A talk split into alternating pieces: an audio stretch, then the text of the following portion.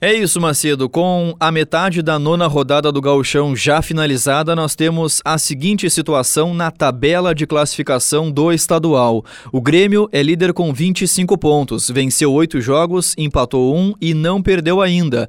Já garantiu a liderança dessa primeira fase e também o mando de campo na semifinal para o segundo jogo na Arena.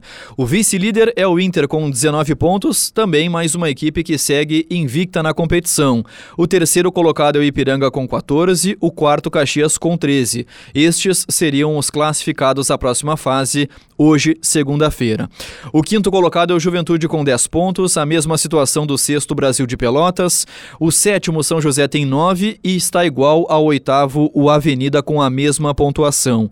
Nono colocado é o Novo Hamburgo com 8 pontos e o décimo São Luís com 7. A partir daí é a zona de rebaixamento. Décimo primeiro Esportivo com 6 pontos e o 12 Lanterna é o Aimoré com apenas 4. Bom, a segunda-feira tem um fator importante. No Clássico Caju, hoje, se o Juventude não vencer o Caxias no Estádio Centenário, o Internacional já garante a sua vaga antecipada à semifinal do Campeonato Gaúcho. Bom, Macedo, o final de semana foi marcado por clássicos nos estaduais Brasil afora, especialmente no Sudeste brasileiro.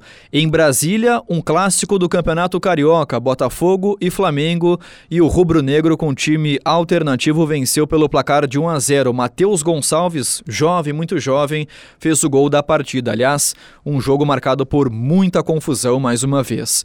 Em Belo Horizonte, no sábado, o Atlético Mineiro ficou apenas no empate com o América Mineiro no estádio Mineirão. Eduardo Cudê segue sem vencer clássicos no futebol brasileiro, placar de 1 a 1. E ontem domingo, um clássico na Vila Belmiro em Santos pelo Campeonato Paulista. O Santos de Odair Hellman ficou no empate com o Corinthians pelo placar de 2 a 2, com destaque para mais um gol do centroavante Marcos Leonardo. A segunda-feira em nível mundial também é importante. Teremos hoje a entrega do prêmio The Best da FIFA, definindo quem será o melhor jogador do mundo da última temporada. Os destaques para Messi, Benzema e também Mbappé Macedo.